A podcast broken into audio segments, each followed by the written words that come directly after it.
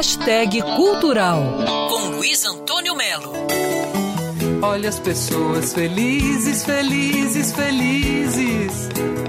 Misturando poesia, teatro e aquela pegada de contador de histórias, o Rumo ficou super famoso por aqui. O Rumo nasceu na chamada Lira Paulistana, que era um teatro que acabou virando um movimento cultural né, nos anos 80.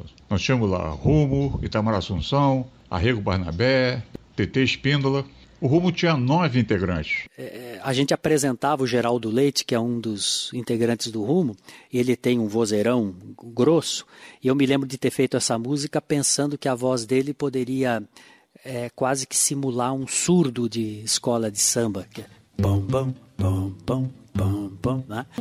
Não vou, não quero. Eu fico envergonhado, fica todo mundo olhando, todo mundo reparando, todo mundo me secando. Eu fico envergonhado, fica todo mundo olhando, todo mundo reparando, todo mundo me secando. Eu fico envergonhado. E a gente fazia o corinho. Ele fica envergonhado porque todo mundo olha, porque todo mundo para, porque todo mundo seca. Nos anos 90, cada um foi fazer sua carreira solo, mas lançaram recentemente um álbum pelo selo Sesc chamado Universo. O interessante desse disco é que o rumo de hoje fez questão de se manter contemporâneo, especialmente os temas. Toque o tambor, toque até bombar, toque pra se impor, toque até tombar, toque por tocar. O álbum Universo do Rumo está em todas as redes sociais. Vale a pena curtir essa fala mansa de São Paulo. Luiz Antônio Melo para Band News FM. Quer ouvir essa coluna novamente? É só procurar nas plataformas de streaming de áudio.